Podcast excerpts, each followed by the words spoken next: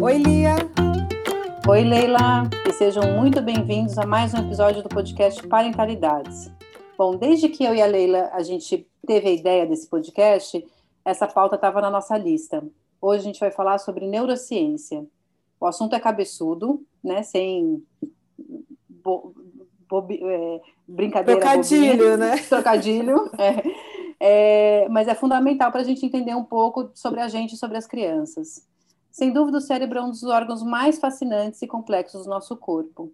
E por mais que cientistas e médicos já tenham se debruçado sobre para estudá-lo, muito ainda não se sabe sobre o seu funcionamento. Hoje a gente tem uma convidada super especial que vai ajudar a jogar uma luzinha sobre essa questão. Temos a honra de conversar com a neurocientista Carla Tipo.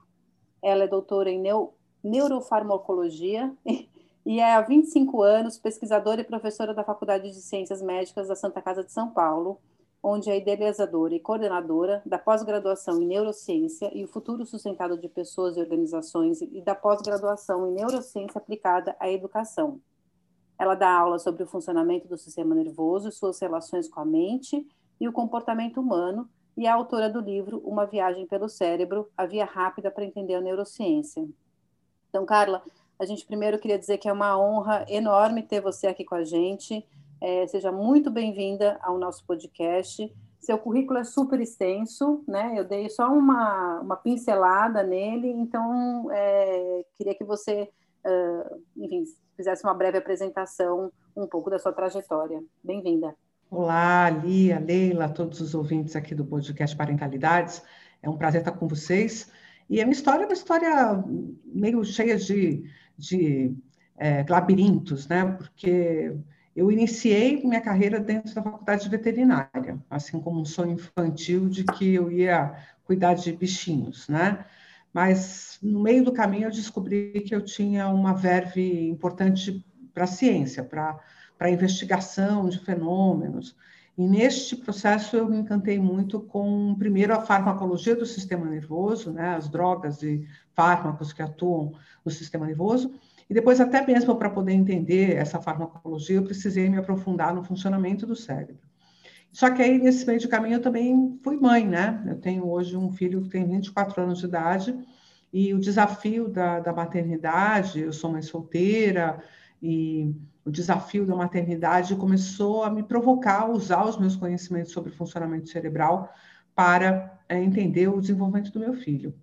E soma-se a isso o fato de eu ser professora, professora do ensino superior desde, desde que eu tinha 25 anos de idade, e é, a gente sempre fica se perguntando o que mais que a gente pode fazer pelo nosso aluno, como que as pessoas aprendem, quais são os estímulos mais apropriados, como que é, é o preparo do aluno que chega na universidade, eu também fui percebendo que a maturidade dos alunos ia decaindo ao longo dos anos, uma, uma, de um lado era porque eu também ia ficando cada vez mais madura e mais velha, né?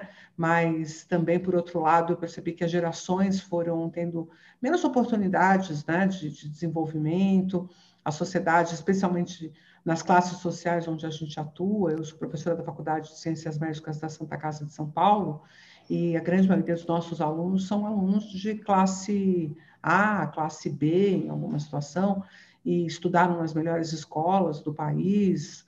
E a gente começou a perceber que a formação socioemocional, desenvolvimento do indivíduo estava sendo prejudicado é, quem sabe, por uma sociedade muito tecnológica, muito pautada é, é, nas relações externas, na, quem sabe, no, no, ter e menos no ser, e isso começou a bater lá também na faculdade. Então, juntou tudo isso e eu comecei a investigar seriamente essa questão do desenvolvimento humano a partir da, do estudo da neurociência, do estudo do funcionamento do, e do desenvolvimento do cérebro. Isso me levou também às organizações. As organizações hoje têm uma demanda muito grande de formação de pessoas é, adequadas para, para os desafios do século XXI, do, tra do, do trabalho colaborativo, da vivência em equipe, da construção de propósito, do ambiente seguro, psicologicamente seguro, da, da comunicação assertiva. Então, são muitas demandas novas do século XXI que a neurociência pode ajudar.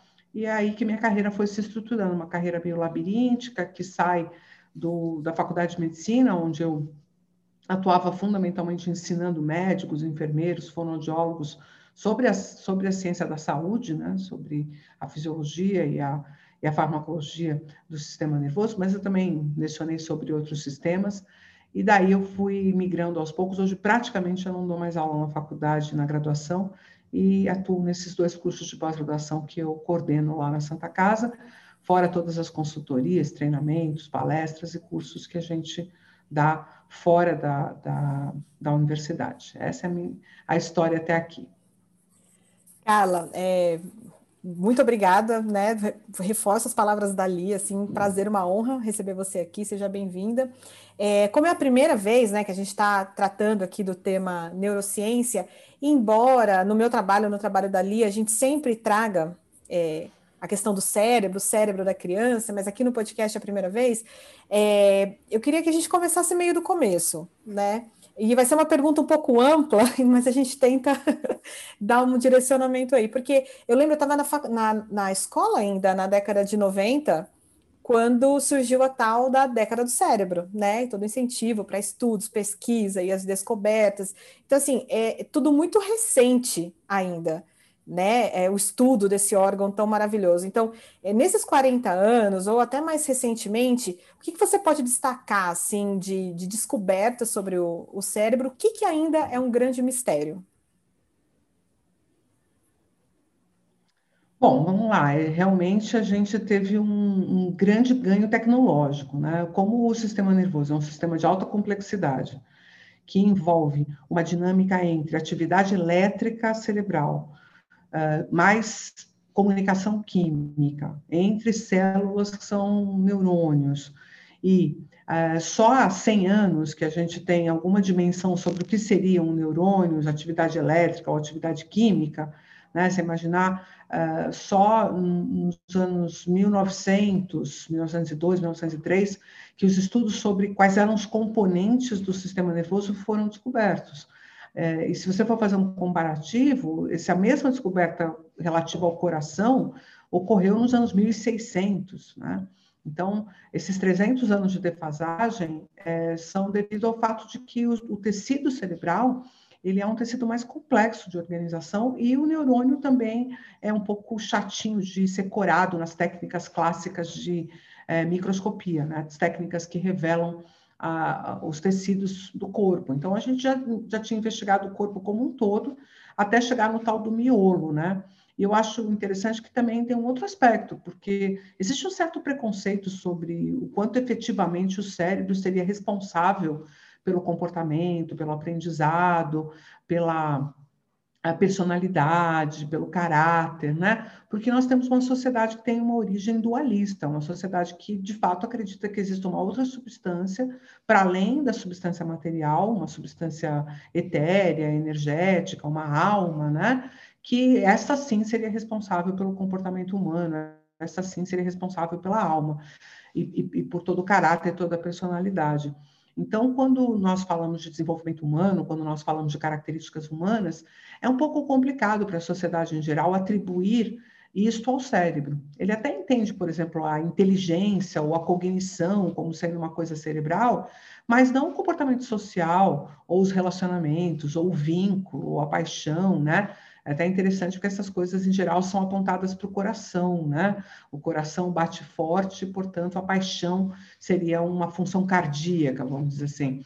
E demorou um pouco de tempo para que a sociedade como um todo pudesse começar a se interessar pelo que o cérebro efetivamente pudesse trazer de recurso para, por exemplo, as ciências humanas, para o desenvolvimento humano, para, o estudo da sociologia, para o estudo da filosofia, para o estudo da antropologia e da pedagogia também. A pedagogia foi uma das ciências que mais relutou, junto com a psicologia, pela entrada dessa neurociência no seu campo de estudo justamente por compreender que eh, os neurocientistas ou os cientistas das ciências naturais são, em geral, meio materialistas, né? E essa palavra é quase que um palavrão uh, da nossa sociedade, como se dissesse que a gente queria reduzir o sistema à matéria.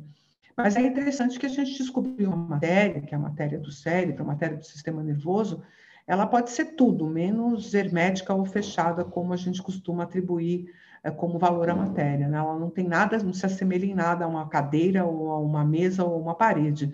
É uma matéria muito viva, muito dinâmica, muito é, expressiva e que gera conexões e comunicação o tempo todo se modificando. Então, é, nós não somos mais completos ignorantes como éramos no século passado. Né? Se você me perguntasse nos anos 80, quando eu comecei, 89, né, que eu comecei a estudar, ou 95, quando eu ingressei na pós-graduação, os anos 2000, quando eu defendi meu doutorado, você me perguntasse o que, que nós sabemos sobre o cérebro, eu dizia, nossa, a gente sabe, a gente já sabe que tem muita coisa para saber, mas a gente ainda não sabe muita coisa essa resposta nos anos 2020 é completamente diferente, né?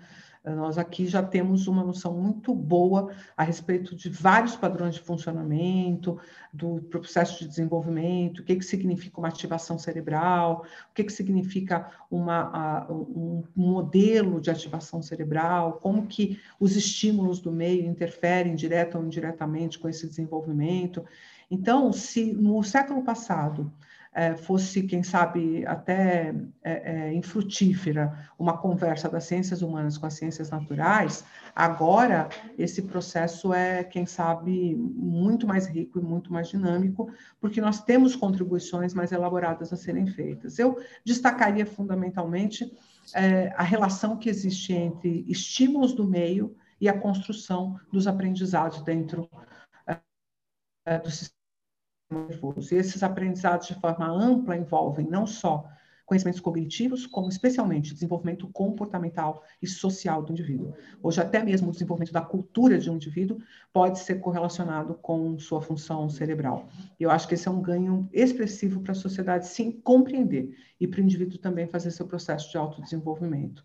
Então, resumindo, o que nós descobrimos é, nesses últimos anos que valida a neurociência diante dessa diante da nossa sociedade é que nós temos um caminho para fazer o processo de autoconhecimento muito mais tangível do que aquele que estava disponível no século passado.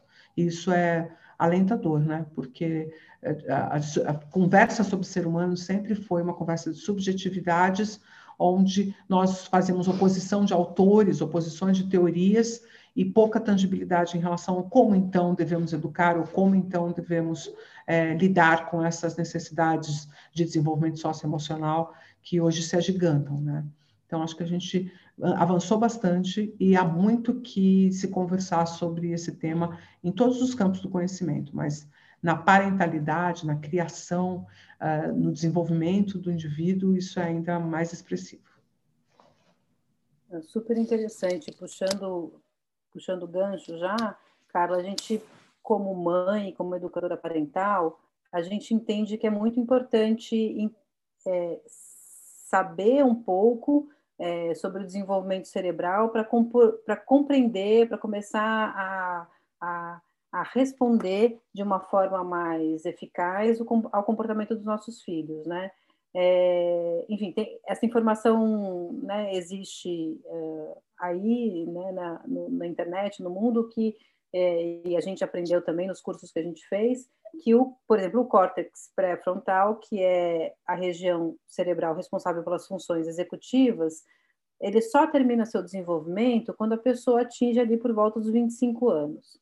É, então, a gente queria que você falasse um pouquinho né, sobre o desenvolvimento cerebral e a sua relação com o comportamento das crianças, adolescentes e jovens adultos, né, já que esse córtex só vai se desenvolver lá para frente, né? O que, que significa é, uma pessoa com córtex pré-frontal não plenamente desenvolvido, né, em desenvolvimento, né? Como é que a gente, como é, pais e mães, respondemos a esse a, a, a esse tipo de uh, enfim de situação em que a pessoa ainda não não tem as suas funções executivas completamente é, a pleno vapor funcionando, né?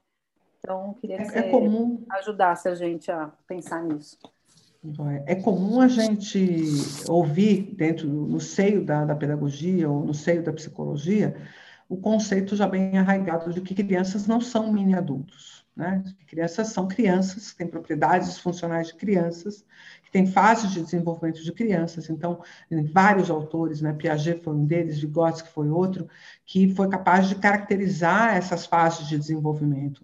Mas isto não é verdade na sociedade em geral. A sociedade em geral, ainda que possa até compreender isso, na hora do vamos ver, na hora de cobrar, na hora de avaliar, na hora de, de, de caracterizar, de adjetivar uma criança, ela usa conceitos que são de mini adulto. Né? Então, é, ela, por exemplo, atribui uma criança um, um graus de maldade, ou de persuasão, ou de, de preguiça, ou de má vontade, que são próprios de uma construção de alguém que já entendeu as relações de causa e consequência e que não está querendo aderir às relações de causa-consequência que estão sendo expostas, né? Então, é, você fala para um adolescente, um puber de 11, 12 anos de idade, que está ali entrando naquela fase da escola, de sexto ano, sétimo ano, que precisa ir aumentando o seu grau de responsabilização em relação ao processo, e você não, não admite que essa transição seja feita de forma paulatina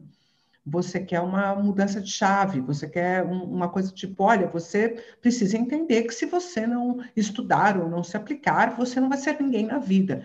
Eu acho essa frase incrível, né? Porque, primeiro, não há nenhuma chance de uma pessoa não ser ninguém na vida. Ela pode ser uh, qualquer coisa, mas alguma coisa ela será, né? Então, ninguém na vida é um conceito que está que tá cheio de, de preconceito, que está cheio de expectativa, que está cheio de, da, da, sua própria visão de mundo atribuída ali. E depois, esse indivíduo ele não tem a menor condição de fazer um planejamento de longo prazo. Existem as funções cerebrais necessárias para que eu possa estabelecer um conjunto de metas e um, é, é, um processo de aquisição dessas metas. Então, nessa faixa etária, a maior parte dos comportamentos de um indivíduo são pautados nas suas relações emocionais. Não existem funções executivas elaboradas pautando o comportamento. E o que, que significa ser pautado pela sua emoção? Não tem nada de, de ruim nisso. Tem de qualitativamente isso é diferente no, quando eu sou pautado pelas minhas emoções, eu vou ter comportamentos que promovam vínculo, eu vou ter comportamentos que promovam a admissão num determinado grupo social, eu vou, ter, vou dar preferência a comportamentos de aceitação social, ou eu vou responder aos meus pais mais por medo do que por concordância, mais por respeito do, ao poder desse pai do que por concordância com seus argumentos. Né? E, é, por mais que você vá, converse, argumente, é, não são os seus argumentos que estão sendo validados se você usar de autoridade. Você precisa dar tempo para que o outro é, processe, é, construa, pense, reflita, num, numa velocidade outra, bem diferente daquela que você tem de expectativa. Né? Então, quando você vai fazer uma conversa com um adolescente, no começo da adolescência, 13, 14 anos, ele se cala diante da sua argumentação, ele não está te desafiando mas ele realmente não consegue ter aquela velocidade de, de percepção, de argumentação, e ele enfraquece diante da sua velocidade, da sua presença argumentativa. Né? Então, muitas vezes, os pais são opressores mesmo sem saber que estão oprimindo. São opressores pelo modelo cognitivo que estão expondo, que estão propondo naquela conversa. E o que, que efetivamente faz de falta é, em relação a esse córtex pré-frontal, que é a última etapa do desenvolvimento? É o que, tem, o que temos de mais humano em nós. O que, que é o que temos de mais humano em nós? São essas construções das relações de comportamento pautados na ética, pautados na moral, pautados no meu papel como ser humano, pautados no direito, pautados na justiça. Isto vem muito mais para frente. Anteriormente a isso, eu, eu pauto pela emocionalidade. Então, eu vou ter preferências, eu não vou ter uma visão de mundo geral. Eu vou ter uma visão de mundo que está associada a grupos. Então, esse grupo aqui, que é o meu grupo, pra, pra sabe aquela frase, para os meus tudo, aos de Mateus só a lei, né? É, é, um pouco isso, tipo, eu vou favorecer as pessoas que andam comigo. As pessoas que andam com Mateus, né, as pessoas do outro grupo, vamos aplicar apenas uh, a lei, entendeu? Do, do que está posto aqui, qual, é o, qual é o, regulamento. Então, não existe uma ética que está por cima de tudo, pensando no bem-estar comum, não existe ainda um conceito de moral muito estoura, mas não é porque ele seja imoral, ele ainda é amoral, ele ainda não se defrontou com os conceitos de moral mais elaborados. Né? Então, a gente precisa compreender que faz parte da interação que nós temos com eles esse desenvolvimento. E não basta ele fazer aniversário porque ele pode fazer os aniversários, ele pode terminar o desenvolvimento do córtex pré-frontal, isso não significa que ele vai atingir um requinte moral e ético como a gente gostaria, porque esse requinte moral e ético só vem do tipo de questionamento e do tipo de experiência que ele vai viver. Se ele viver experiências empobrecidas, se ele não tiver uma construção argumentativa potente a respeito do que efetivamente significa um pensamento crítico sobre o comportamento, eu vou adotar um comportamento de grupo, eu vou adotar escolhas que são, obviamente, é, mais simplórias, mais, mais simplistas, no sentido de que não vão dar conta de todas as variáveis necessárias. E aí eu não tenho um líder sendo formado, eu não tenho um indivíduo que vai poder é, atuar de forma crítica no mundo, eu não tenho alguém que tem recursos socioemocionais para levar um grupo de pessoas a executar uma tarefa, eu não consigo nem mesmo me autoliderar diante disso. Eu acabo muitas vezes sendo considerado como é, massa de manobra do processo que está sendo instituído ali, político, social, até mesmo dentro de um grupo menor. Então, se eu quero um indivíduo crítico, se eu quero um indivíduo que tem um, uma construção argumentativa, se eu quero um indivíduo que tem recursos para estabelecer um papel no mundo de mais qualidade, eu preciso dar experiências para esse adolescente de outra qualidade, que são argumentativas e que não são opressivas. O que está acontecendo muito na nossa sociedade atualmente? Eu estou tentando resolver no grito, porque eu não estou é, conseguindo é, estruturar esse, esse processo de edificação de um indivíduo com mais crítica, então eu vou tentar ordenar, eu vou tentar segurar no grito, eu vou tentar segurar na ordem. E aí o que, que eu vou encontrar? Eu vou encontrar um indivíduo que me obedece enquanto ele tem medo de mim. Né? Queixa importante do pai de quem tem 16, 17, 18 anos, vai dizer, ah, está revoltado, não me obedece mais, quer fazer as coisas da cabeça dele, não tem mais aderência aos nossos princípios, não parece meu filho, que é essa crítica do tipo, ele estava ele tava muito bem é, é, respondendo, enquanto ele achava que seu poder era enorme, né? Eu me lembro de uma reunião de pais que o, o indivíduo falou assim para mim, muito queixoso, ele falou assim para mim, é, um dia eu falei para ele assim, se você não tirar uma nota decente, você não vai para Disney no final do ano. E o aluno respondeu assim: mas tudo bem, eu não queria ir para Disney mesmo. Então, aquele argumento que é a massa, né, objeto de troca, ele, quando ele perdeu o valor, meu querido, você perde tudo, você não tem mais nenhum recurso porque você firmou toda a tua autoridade, todo o teu poder de barganha em trocas é, de, de, benefícios, né? Ah, você vai ficar sem seu celular. Tem um dado momento que a criança ou o jovem olha para aquilo e fala, sabe, sabe o que você faz com esse seu celular, entendeu? Eu não vou me submeter a tudo isso que você está querendo que eu me submeta apenas por um celular sabe? E aí a gente fica quase sem chão quando isso acontece. Eu me lembro a primeira vez que isso aconteceu comigo como professora, foi um choque para mim, porque eu tinha um aluno de 18, 19 anos, estava ingressando na faculdade de medicina, a gente tem, tinha uma expectativa de que tipo de barganha que a gente podia executar com eles, um aluno de primeiro ano, eu chamei ele, falei, olha, você você está indo mal na disciplina, suas notas estão deixando a desejar, a gente fica com receio de você não conseguir se recuperar a tempo, é, queríamos que você se empenhasse no estudo, tem alguma coisa que, é, que, que a gente pode fazer para para ajudar você, etc e tal. O aluno virou para mim e falou assim, professor, você acha que meu desempenho está muito ruim na disciplina? falei, está bem sofrível, você não está conseguindo acompanhar, suas provas me deixam claro que você não pegou o, o argumento central da disciplina e tal. Falei, tudo bem, professor, então me reprova. Eu me calei diante disso. Falei, gente, como é que eu lido com isso? Porque, sabe aquela minha barganha do tipo, você estuda e eu te dou nota? Ela foi quebrada ali. Daquele momento em diante, eu comecei a perceber que eu tinha que fazer uma outra entrega que eu, tinha, eu não podia mais ficar barganhando com eles por aprovação ou por nota, o que eu acho maravilhoso. Acho ótimo que essa geração, num dado momento, olhe e fale, gente, essa moeda de troca de vocês está esquisita, não está valendo a pena, né? Porque a minha geração, a geração X, eu tenho 50 anos, a gente vendia a alma ao diabo fácil por um emprego CLT que você se sentisse seguro, né? E, e a gente sabe que era realmente, literalmente isso, vender a alma ao diabo, porque você se submetia a, a, coisas muito complicadas, a chefes abusivos, a estruturas de trabalho muito ruins. E eu fico feliz que meu filho não esteja disposto a fazer isso, né? Eu fico feliz que ele tenha, num dado momento, olhado e falado, não é isso que eu vou fazer, eu não vou me submeter a isso.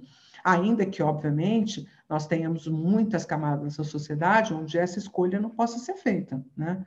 Mas essas pessoas, pelo menos, precisam ter a crítica sobre isso, para tão logo elas possam virar o jogo, elas virem. Então, o tal do córtex pré-frontal, ele é o recurso para que a gente possa fazer essa enunciação crítica, para que a gente possa pensar nessas variáveis múltiplas, tenha um sistema de causa e consequência de longo prazo bem estabelecido.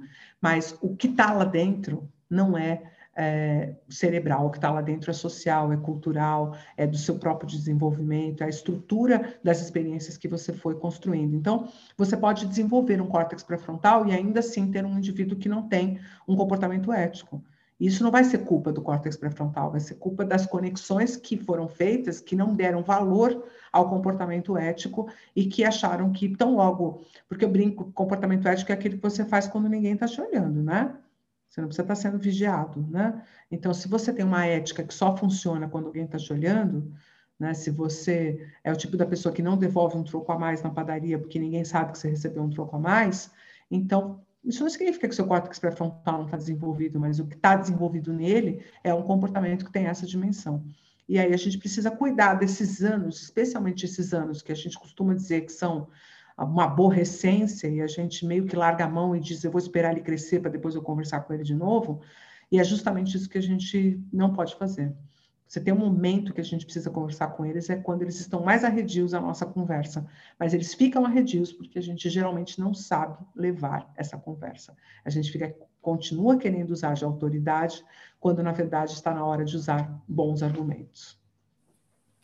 É fantástico isso, porque eu vejo muito no meu dia a dia aqui como mãe, meu filho tem oito anos, e também no meu trabalho, porque é, eu acho que os pais, e isso é cultural, vêm com uma ideia de que a gente precisa controlar os nossos filhos, né? A gente precisa mandar eles fazerem para que eles façam o que precisa ser feito.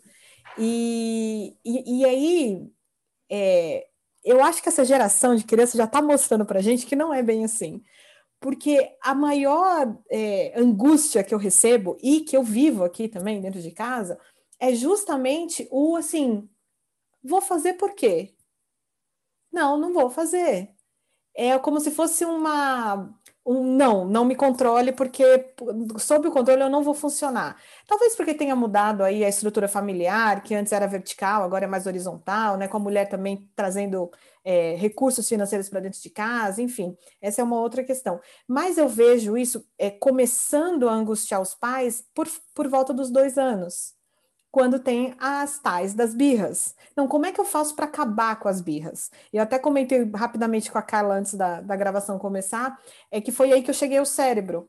Né? Por que, que as birras acontecem? O que são as birras? E eu, eu posso fazer o que eu quiser. Eu não vou acabar com a birra do meu filho, porque ele está colocando para fora o que ele está sentindo, o que ele está ali, né, vivenciando naquele momento.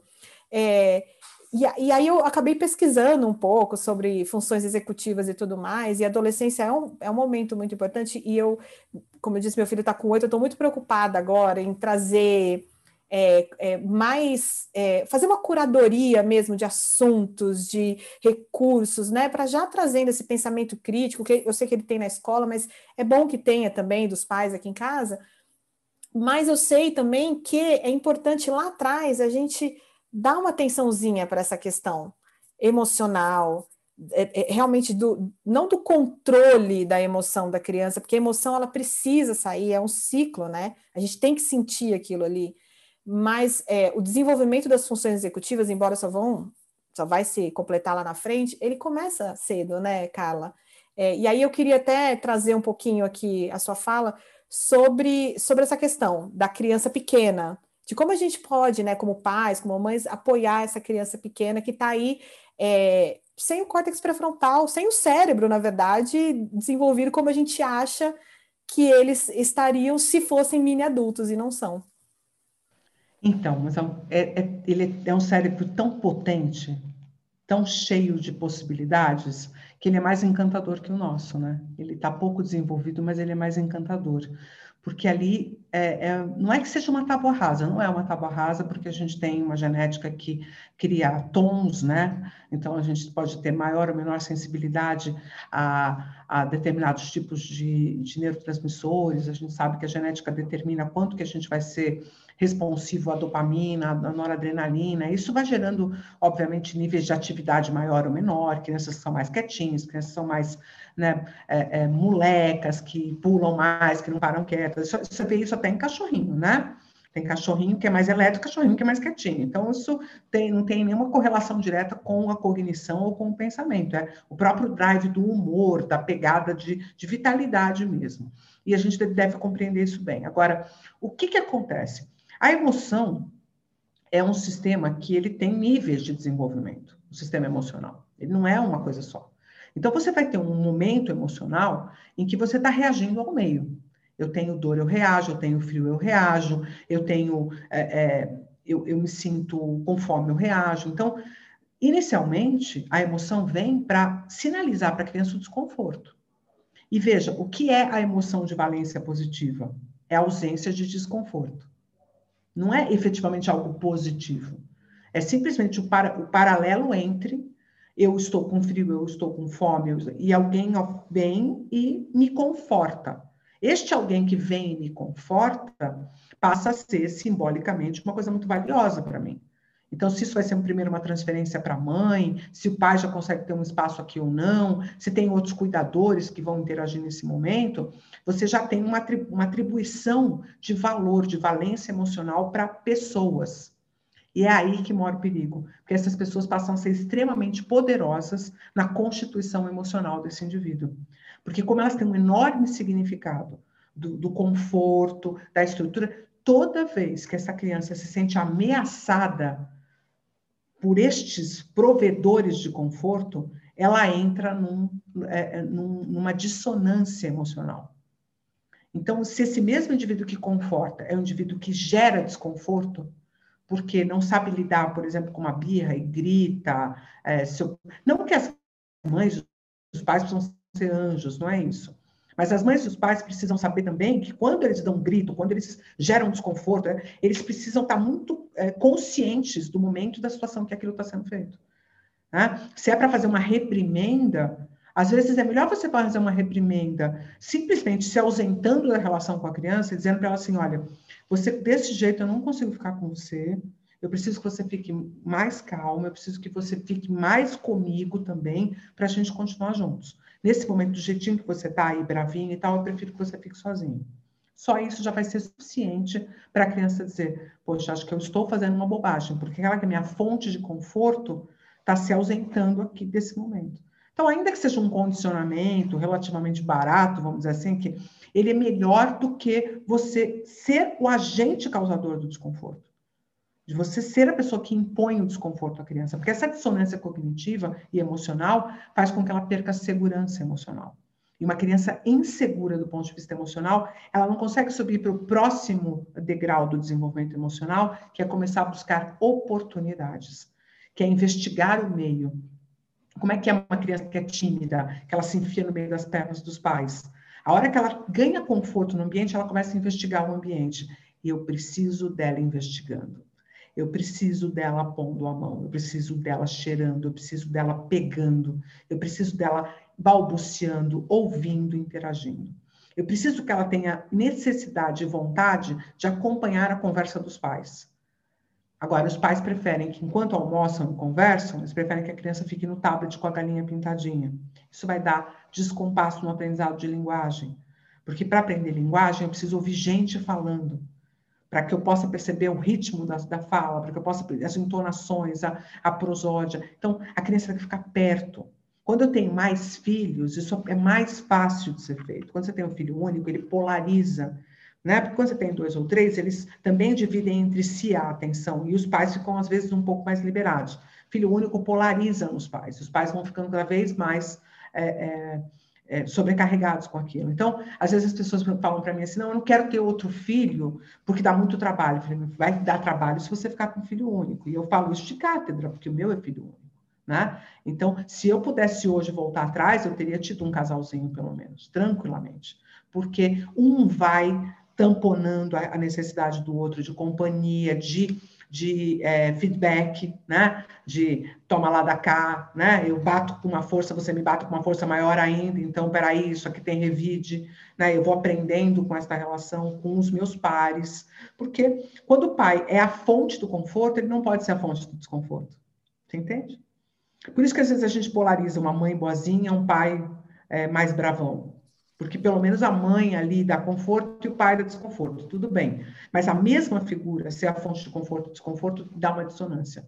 Então, por isso que as crianças precisam de colo de mãe quente, um colo de mãe receptivo. E isso acaba onerando muito as mães acabam sobrecarregando muito as mães quando são filhos únicos, quando não tem um pai participativo, né? Isso onera muito essa mãe. E aí essa mãe acaba descontando um pouco a sua própria necessidade de ela própria ficar num banho mais demorado, tem toda razão, de ficar numa internet, de ficar curtindo um telefonema com uma amiga, porque ela está sendo polarizada pelo filho. Então, você vai ter uma demanda emocional da criança, uma demanda emocional da mãe, que não estão em consonância, e isso gera conflito para ambos.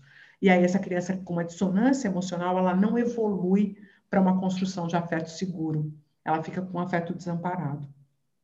E aí ela não consegue usar a emocionalidade dela para investigar o mundo, para é, se relacionar com os colegas. Ela, e aí ela vai ficando uma criança insegura. Essa criança insegura, a birra que começou, ela progride, ela vai adiante, ela avança no tempo, ela não se extingue.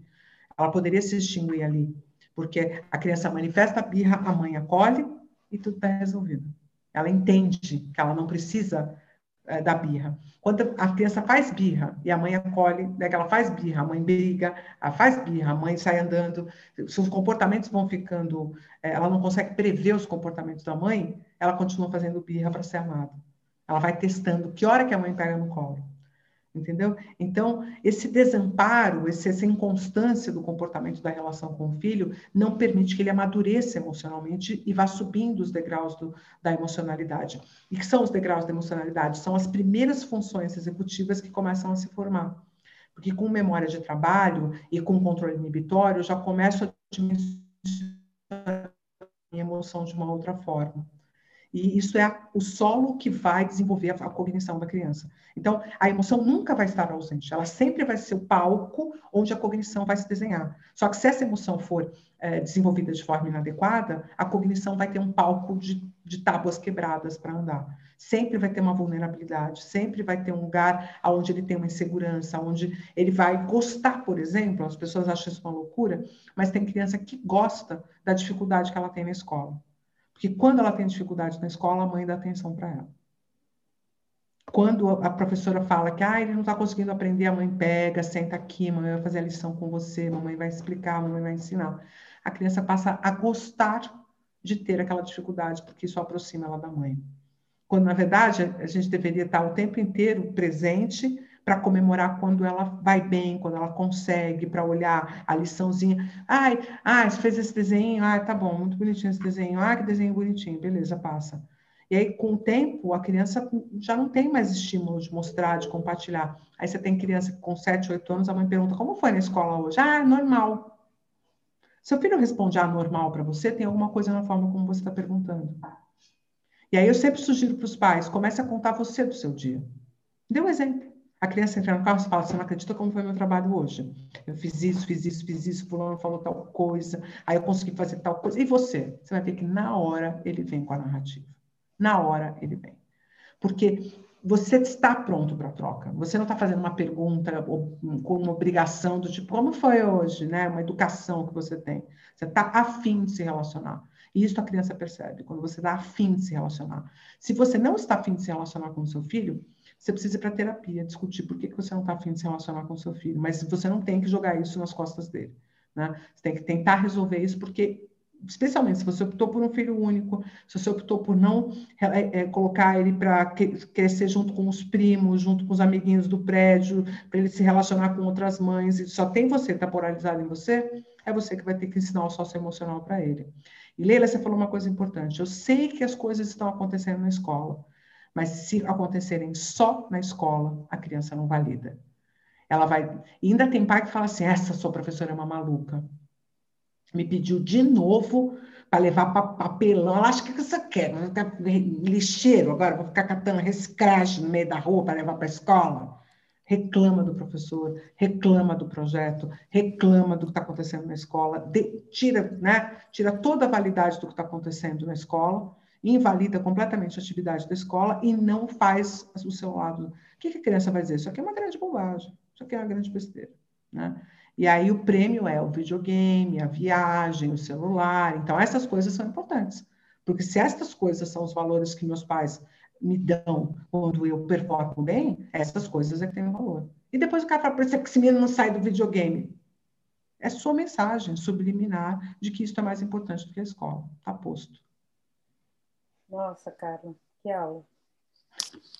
É, tudo é respirar aqui, mas é que é isso, né? E aí liga com tudo que você falou do, do, do, lá, do córtex pré-frontal lá na frente, né? Quer dizer, mesmo ele fisicamente né, desenvolvido, é, isso não significa que a pessoa vai é, seguir é, certos valores, uma ética, enfim, etc., porque ela não teve a experiência que precisava ter, feito, ter tido antes, né?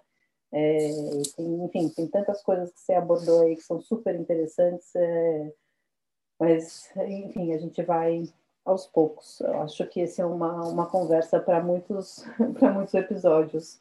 É, mas eu me deparei com uma notícia esses dias que diz que um estudo recente de Harvard revelou que bater numa criança pode afetar o desenvolvimento do cérebro dela de maneiras semelhantes às formas mais graves de violência. Né? A pesquisa descobriu que as crianças que levaram palmadas tiveram uma resposta neural maior em várias regi regiões do córtex pré-frontal. Então, eu queria que você falasse um pouquinho sobre o que exposição à violência significa, né, em termos de desenvolvimento cerebral. É, porque, por mais que a gente, uh, enfim, tenha aí uma legião de pessoas né, é, batalhando para que a relação parental seja mais afetuosa e mais amorosa, o que a gente vê é que ainda tem também uma legião de pessoas que recorre à violência, é, não só física, mas também psicológica, para lidar com, com os seus filhos, né? E é claro que isso tem consequências é, brutais, assim, né? Tanto emocionais quanto físicas, né? Então, queria que você falasse um pouquinho sobre isso. Ele é, principalmente o ponto aqui é essa dissonância afetiva que vai se construir. Se você é amparo, se você é a fonte da segurança, se você é quem nutre, quem agasalha, quem acolhe, quem protege, e ao mesmo tempo você é quem bate, você é quem vulnerabiliza, você é quem provoca dor, o, que você está representando é a insegurança como origem. E aí, essas regiões de córtex pré-frontal que estão mais ativas, elas não são as regiões cognitivas ou executivas, são regiões emocionais do córtex pré-frontal.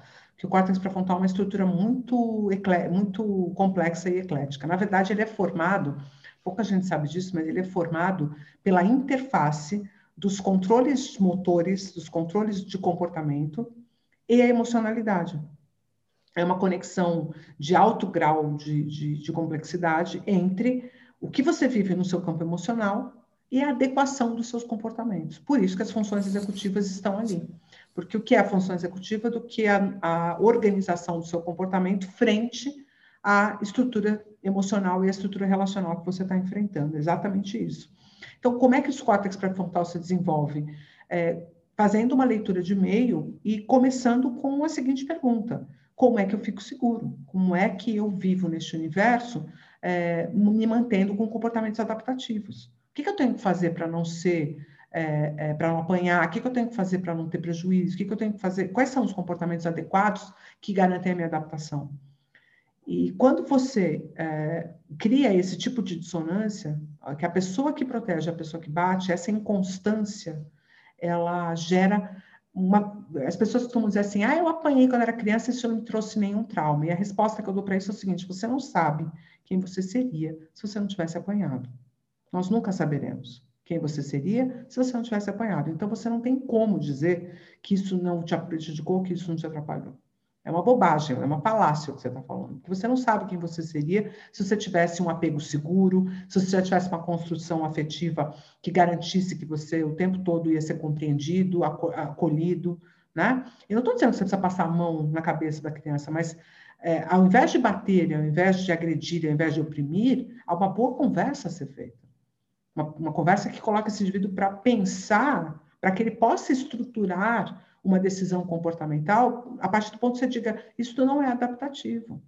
Isso que você fez não é adaptativo. Isso que você fez não vai te levar onde você quer chegar. Não vai te levar a criar vínculo, não vai te dar a segurança que você está procurando. Não vou ser eu que vou te tirar isso, mas o mundo é um pouco mais cruel do que as relações que você tem comigo. Então, eu que te amo, eu que te amparo, não seria a pessoa que vou te castigar. Mas o mundo pode achar que esse seu comportamento não é adaptativo. Quer ver essa historinha aqui, ó? Olha a historinha do menininho que mentia, que tinha um urso. Aí vai para o storytelling. Olha a historinha dessa, dessa outra criancinha aqui, que roubou, eu não sei o quê, que aí não conseguiu brincar com os outros no parquinho. Então, vai para o storytelling vai contar histórias de crianças que tiveram aquele comportamento e as consequências estão aí, né? É, no passado tinha os contos dos irmãos Green, eu acho um pouco exagerado, né? Porque as consequências eram um pouco dramáticas demais.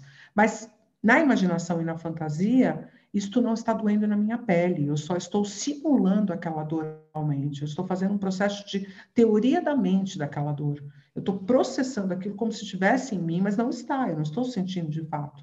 Então, essa simulação mental, essa imaginação, me permite, num momento futuro, julgar qual é o melhor comportamento para aquela situação. E com isso eu vou edificando. Ainda que Lia, Leila, de primeira, essa criança pode não conseguir resolver isso. Ela vai errar umas duas ou três vezes. Mas aí você volta na historinha né? E você conta essa historinha de novo. A historinha do menino que mentia do lobo e tal, foi a história que fez meu filho parar de mentir, né? Sabe essa historinha? Que a criança vinha correndo, olha o lobo, olha o lobo. E aí sempre era mentira, porque nunca tinha lobo. Aí o dia que o lobo veio, ele avisou, ninguém ouviu, e, aí, e o lobo comeu todas as criancinhas da cidade. É dramática, mas isso não significa que as crianças vão ser comidas pelo lobo, é, basta que ele tenha um comportamento adequado, entendeu? Ele vai construindo isso mentalmente. E aos poucos ele vai constituindo um, um outro comportamento, porque ele, ele entende que aquilo é prejudicial para a sociedade, né? Ou histórias que falam sobre bem e mal, histórias que falam sobre como a gente julga é, as pessoas, tudo isso são narrativas, elas não estão acontecendo de fato. A criança entende que é uma historinha mas ela simula emocionalmente e afetivamente o que está acontecendo e aprende com aquilo. Isso edifica o córtex pré-frontal. Isso vai construindo essas, essas nuances. Um córtex pré-frontal inseguro fica preso nos comportamentos é, de preservação. E aí sim você tem um indivíduo que bate para não apanhar. Ele fica agressivo para não apanhar. Aí você tem uma criança agressiva, você tem uma criança que bate nos outros, tem uma criança que é agressiva com o mundo, é agressiva com a vida. É, antes da, da criança poder mudar o comportamento, ela tem que se sentir segura, né? Ela tem que saber é, que não importa o que ela faça, mesmo que ela esteja batendo no irmão, no cachorro, no gato do vizinho, é, a gente não vai deixar de amar, mas dando as ferramentas, ela consegue sair daquele ciclo de é, é, fantástico, né? Porque tem tudo a ver com o nosso trabalho, né, Lia? Tudo que a gente sempre fala aqui. Então, que é tudo baseado em neurociência. E, e eu digo, se as pessoas conhecessem um pouquinho mais, assim, se tivesse no curso de gestante, não só sobre trocar fralda, mas também um pouquinho, nem se fosse uma palhinha, né, de, de desenvolvimento cerebral, até uma tranquilidade maior. Eu falei para Carla, quando eu entendi como o cérebro funcionava, entendi assim como leiga ainda, é, depois fui fazer uma pós é, para entender um pouco melhor, é, me deu mais tranquilidade de saber que aquilo não era contra mim, que não era pessoal, que fazia parte do. Não tinha nada de errado com meu filho, ele estava simplesmente seguindo o curso dele de desenvolvimento. Mas já que eu citei a minha pós, eu queria que você falasse um pouquinho que você idealizou né, o curso, o curso de pós-graduação em neurociências aplicadas à educação. É, e houve muito avanço né, nessa área também, nessa ligação. O que, que a neurociência trouxe para a educação? É, já, já é uma coisa mais difundida hoje em dia ou tem que estar tá mais aí no mais cursos de, de pedagogia pelo país? É, é, a neurociência e a educação, elas inicialmente o primeiro namoro foi em relação à inclusão, né, em relação às crianças que tinham distúrbios de desenvolvimento ou até mesmo crianças com quadros neurológicos de desenvolvimento importantes, né, como autismo, Down, que precisam de, de acompanhamento e que podem ir muito longe se tiverem um acompanhamento adequado. Então, o primeiro namoro foi aí.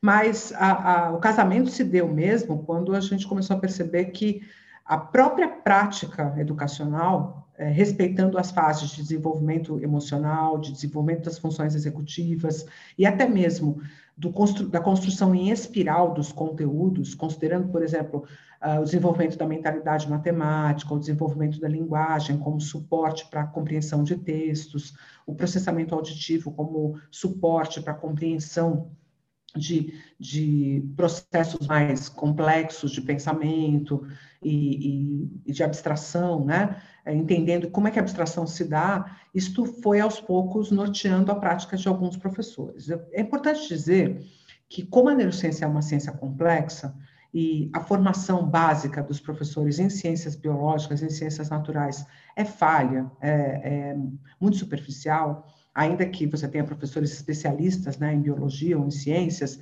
mas em, genericamente, falando dos, dos generalistas, dos alfabetizadores, das pessoas que acabam atuando nas fases mais importantes e que é um pouco negligenciado pela, pela própria estrutura escolar, né? Essas pessoas precisam ter uma formação mais robusta sobre desenvolvimento cerebral, porque elas atuam em fases cruciais, em fases que são chave. E é muito comum você ter professores nessas fases que acabam dando o tom das suas próprias preferências para os seus alunos. Né? Professores, por exemplo, que não têm o desenvolvimento de pensamento matemático, ele próprio não tem. Ele usa a matemática apenas de forma operacional, né? os, montando continha, vamos dizer assim, é para ser simplista. É, como é que ele vai, ele que próprio não tem, vai estimular esse pensamento matemático nas crianças? Então, ele precisa ter uma compreensão do que é essa mentalidade matemática, porque ele nunca experimentou essa mentalidade matemática. Quando esse aluno chega, aí você vai dizer assim para ele, mas parece que eles vão bem em matemática no começo. É porque para o começo aquilo basta. O negócio vai enroscar quando essa criança chegar no sexto, sétimo, oitavo ano. E aí a história vai cair, recair sobre os especialistas de anos é, finais do, do primeiro grau, do, do, do, ensino do primeiro grau, justamente porque nesse ensino fundamental, os são aqueles da introdução das matérias, dos, dos, aprofundamentos abstratos em cada um dos conteúdos. Então, mais do que nunca, nós precisamos entender que isso é um contínuo, que nenhum conteúdo é posto de forma isolada, todos, todos eles vão ter que ser trançados em relação ao que foi no passado. Você não pode deixar uma criança, por exemplo, perder uma sequência escolar e depois dizer assim, não, não, não, faz assim, ó, esquece isso aqui, vamos pegar daqui de onde a gente está. Isso não existe. Ela precisa ter a oportunidade de entrar em contato com o conteúdo que ela perdeu. Não pode fazer progressão de ano simplesmente por fazer. Ainda que a gente saiba dos impactos psicológicos de você dar uma reprovação num aluno e tal, você pensar num processo de recuperação que o aluno compreenda que é para ele, que não que é uma obrigação ou um castigo. A educação precisa começar a ser vista como um direito e não um dever. A criança tem que bater no peito e dizer: eu tenho o direito de ser educada, eu tenho o direito de ser instruída, e entender isto como um papel de, de, de, de construção do ser social, do cidadão, e ela não entende isso, ela acha que ela está lá sendo obrigada. Os pais fazem isso, porque os pais vão para os seus trabalhos e dizem assim: eu tenho que ir trabalhar. Eu, eh, minha vida é assim, eu trabalho, eu trabalhar é uma coisa muito dura, trabalhar é uma coisa muito difícil, e você vai para a escola. Porque isso é a sua obrigação. A única, sua única obrigação é para a escola. Já ficou tudo errado, né? Já ficou tudo errado porque eu estou indo para a escola por quê, papai? Por que, que eu estou indo para a escola? Para você ter um trabalho. Para quê? Para eu sofrer do jeito que você está sofrendo? Então, peraí, tá, né? Não, me, não fecha essa conta, especialmente numa sociedade hedônica como a nossa, que está o tempo inteiro buscando o prazer, o entretenimento, o videogame, a viagem, o passeio, o vinho, os amigos, o celular. Toda a sociedade está assim, isso não é culpa das crianças. A mesma criança que fica no videogame tem a mesma emocionalidade do pai que ficou no Netflix. Entendeu? Não venha com esse papinho de que o Netflix é mais bonito do que o videogame. É a mesma sociedade hedônica. Então, essa sociedade hedônica, se ela não considerar o desenvolvimento do indivíduo como um direito da criança, e conseguir vender isso para a criança, se você tem o direito de ir para a escola. Eu, como pai, tenho obrigação de te levar para a escola. E te levar para a escola com todas as condições necessárias para que você estude bem, com saúde, alimentado. Tem pai que leva aquela criança no pijama ainda, sem café da manhã para a escola. O que, que espera que a gente vai fazer com aquela criança lá, né? Chega com 4, 5 anos de idade, dormindo na escola de pijama ainda. Você precisa coordenar a sua vida para que você possa ter uma criança no horário que seja horário escolar acordada rígida, plena, forte, robusta. Aquilo não é maternagem, a não ser que você esteja levando para a creche, aí é outra coisa. Mas se você já está pensando em processo educacional, você precisa entregar uma criança que está pronta para o processo educacional, que está alerta, que está acesa. Né? Não, fica a cargo dos professores fazerem isso. Não tem herói, né, gente? Não tem herói. A escola não tem herói. A escola tem pessoas como nós, em carne e osso, que estão dando o seu melhor ali para fazer acontecer. Então, a neurociência e a educação, ela fala sobre essas etapas do desenvolvimento, quais são as coisas que nós precisamos prestar atenção do ponto de vista emocional, quais são os links e vínculos que a gente pode fazer de um conteúdo com o outro, para que isso vá aparecendo para essa criança como uma coisa única ela própria não precisa ficar colocando as coisas em caixinha. Para ela, isso tem que ser o desenvolvimento dela. E essa, esse desenvolvimento tem que acontecer de forma homogênea, tranquila, e a criança entendendo que aquilo é para ela, que é um favor que a sociedade faz para ela, de desenvolvê-la para que ela possa executar, para ela possa exercer a sua humanidade em plena potência. Esse é o papel da educação. Não tem nada a ver com emprego, com salário ou com carreira. Tem a ver com o exercício da humanidade. E isso é um dever que a gente tem com as crianças, dar a elas o pleno exercício da humanidade. Esse tema me é muito caro, porque né, nesse contexto de pandemia, você começou a falar que escola é direito, meus olhos já encheram de lágrimas, porque a gente vive numa bolha, eu vivo numa bolha, sou muito consciente dos meus privilégios. Meu filho está hoje em aula presencial, ontem estava em virtual, ele pode ter aula virtual. Quantas outras crianças não estão indo para a escola é, nem presencialmente, nem tendo aula virtualmente. Então, né, a gente vai sair aí dessa, dessa pandemia com uma dívida muito grande com essas crianças, né, Carla? É, especialmente porque a gente não conseguiu é, é construir um espaço de troca, um espaço de compartilhamento, para que, ainda que as pessoas eh, não tivessem os privilégios que os outros têm, tivessem tido acesso através de um computador velho que a gente tinha em casa. A gente não se organizou como sociedade para que a educação pudesse chegar na casa de cada uma das pessoas. Eu acho que, que a gente errou dramaticamente. Entendo que seja uma coisa que, a princípio, era uma coisa de um mês, que a gente, ah, já vai sair disso, daqui a pouco é dois meses, daqui a pouco é três, daqui a pouco já vai voltar, e a gente está nesse pé de que não sabe se volta ou se não volta, e não se organizou como sociedade. Não se organizou. Nem, as, nem as pessoas privilegiadas conseguiram resolver adequadamente. Imagina quem não tem acesso. Né? Eu participei de várias campanhas de doação de computador e tal, mas a gente sabe que são ações que, se não forem capitaneadas pelo governo, se não forem institucionalizadas, têm um, um alcance muito diminuto. Né? Mas ainda assim, é, eu acho que a gente sempre vai ter chance de recuperar, não tem tempo perdido. Houve é, é, experiências que aconteceram. A gente continuou vivendo. O negócio é a gente é, capitanear em cima delas, entendeu? A gente se beneficiar delas e dizer, olha, é, vivemos essa pandemia e isso tem aprendizados, aprendizados sociais importantes, aprendizados sobre a importância de, de, da liberdade, sobre a importância de um governo adequado para enfrentamento de crises. Acho que tem questionamentos que a gente pode retirar disso que a gente deve é, trabalhar neles mas de toda sorte é, fomos infelizes como sociedade no enfrentamento da pandemia. A gente tem que assumir isso. Né?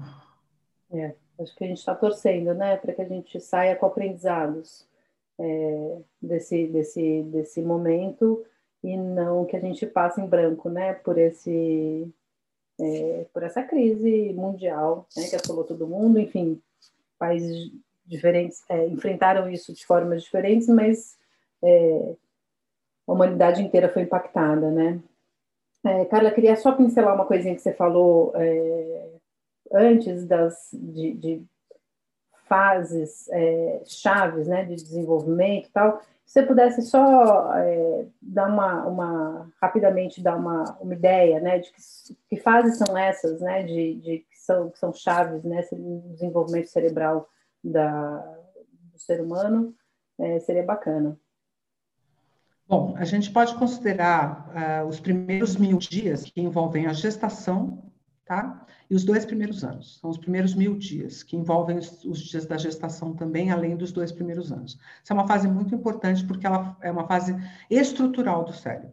Então, a gente precisa ter uma boa rotina de sono, para a criança, na medida do possível, obviamente, mas precisamos pensar muito na nutrição e nesse amparo afetivo.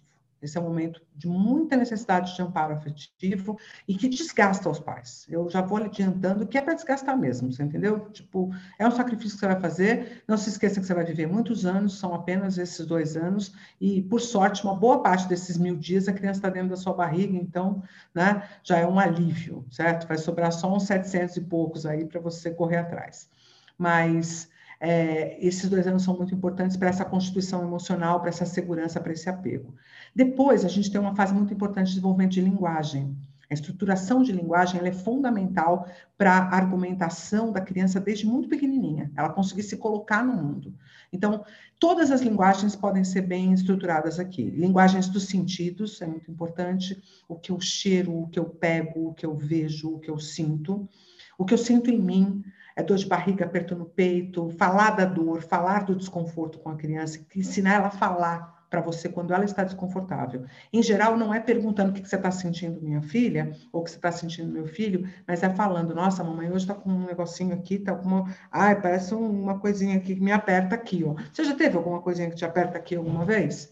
para ela fazer narrativas e começar a achar que aquilo são coisas compartilháveis. Caso contrário, ela negligencia o que ela sente. Isso vai até cinco, seis anos, a gente tem essa estrutura muito forte dessa construção da linguagem.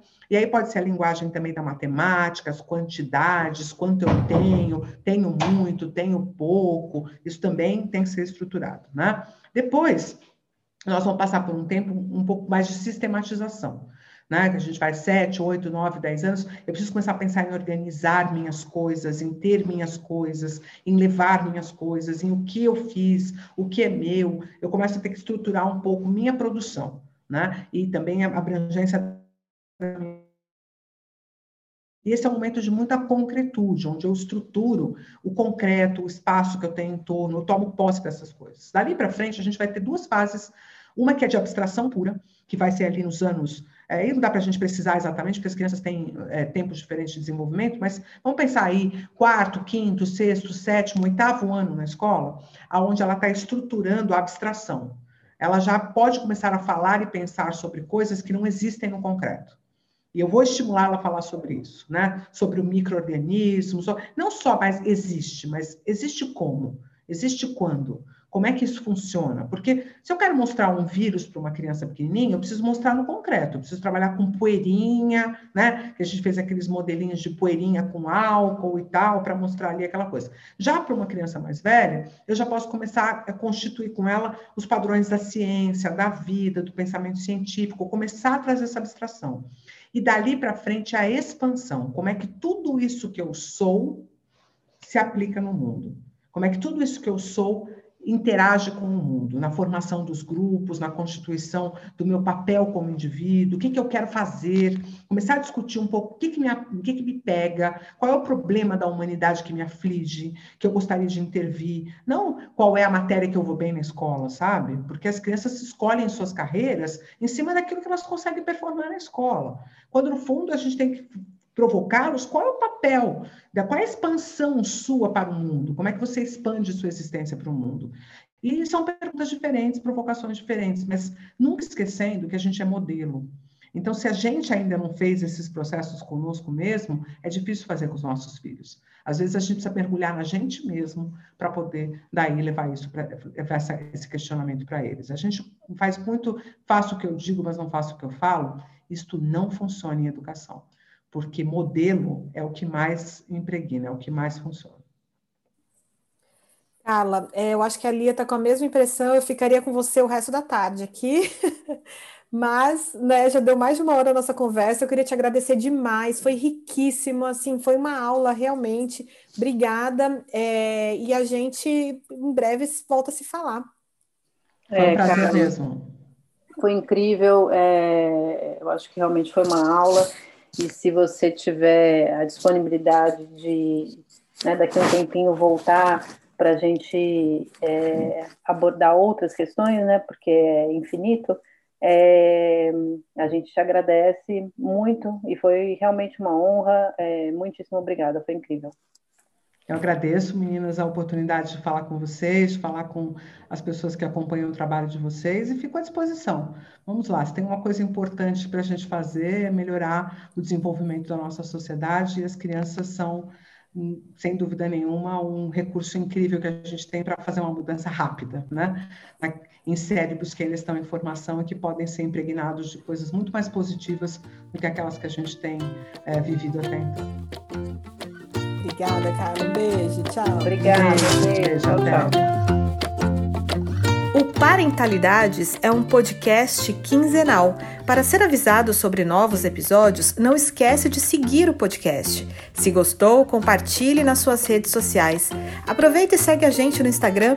Os nossos perfis são o Lia Vasco underline Educacau e o conecta.me. Tem uma sugestão de tema ou entrevistado? Escreva para a gente no podcast parentalidades.gmail.com. Até o próximo episódio!